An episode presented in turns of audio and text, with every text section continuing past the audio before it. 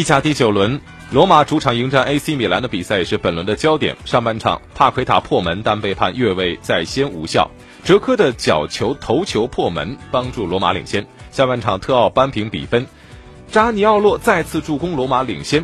全场战罢，罗马二比一击败了 AC 米兰，终止各项赛事的四连平。而米兰新帅皮奥利依旧无缘执教的首胜。其他比赛方面，佛罗伦萨一比二输给了拉齐奥，亚特兰大七比一大胜乌迪内斯，都灵一比一战平卡利亚里，斯帕尔一比一战平那不勒斯，博洛尼亚二比一战胜桑普多利亚。